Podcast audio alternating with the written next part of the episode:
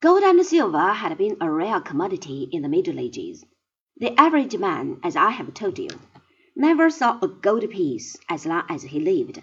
Only the inhabitants of the large cities were familiar with silver coin. The discovery of America and the exploitation of the Peruvian mines changed all this. The center of trade was transferred from the Mediterranean to the Atlantic seaboard. The old commercial cities of Italy lost their financial importance. New commercial nations took their place, and gold and silver were no longer a curiosity.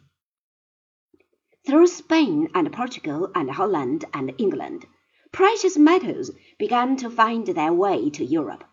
The sixteenth century had its own writers on the subject of political economy, and they evolved a theory of national wealth which seemed to them entirely sound, and of the greatest possible benefit to their respective countries.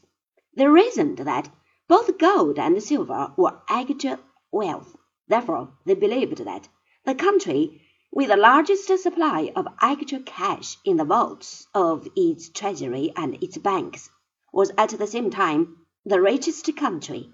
And since money meant armies, it followed that the richest country was also the most powerful and could rule the rest of the world.